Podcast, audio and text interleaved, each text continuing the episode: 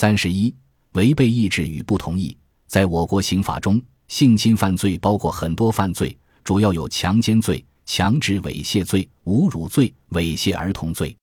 性侵犯罪中的核心问题其实是不同意问题，但是在我国的司法实践中，长期以来使用的是违背意志这个说法。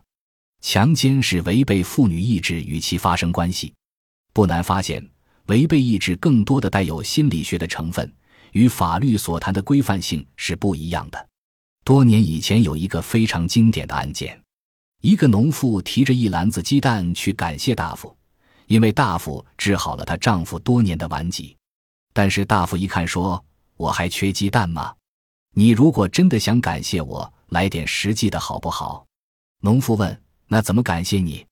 大夫说：“寡人有疾，寡人好色。”农妇说：“我也不是随便的人，但是没办法，毕竟你治好了我的丈夫，只此一次，下不为例。”在这个案件中，有没有违背女方的意志呢？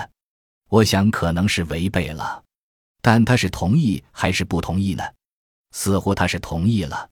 这就是为什么我认为在刑法中。应该使用更为规范的概念“不同意”，而不要再使用心理学上的概念“违背意志”。在人类生活中，比如性交易案件中，性工作者在接客的时候似乎也是违背意志的，但是在法律中依然认为是同意的。同意不是一个单纯的事实问题，而是一个价值判断问题。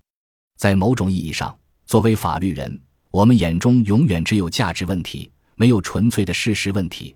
或者说，你根本找不到一个没有价值判断的事实问题。人从什么时候开始？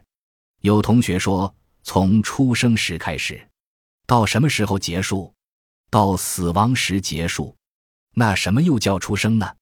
有很多种学说，有阵痛说，有脱离母体说，有全部露出说，有部分露出说。不同的学说得出的结论不一样。人的结束、死亡同样有价值判断。有心脏停止跳动说，有脑死亡说，所有的法律概念都存在价值判断，同意也一样，它要承载体现法律所倡导的公平和正义。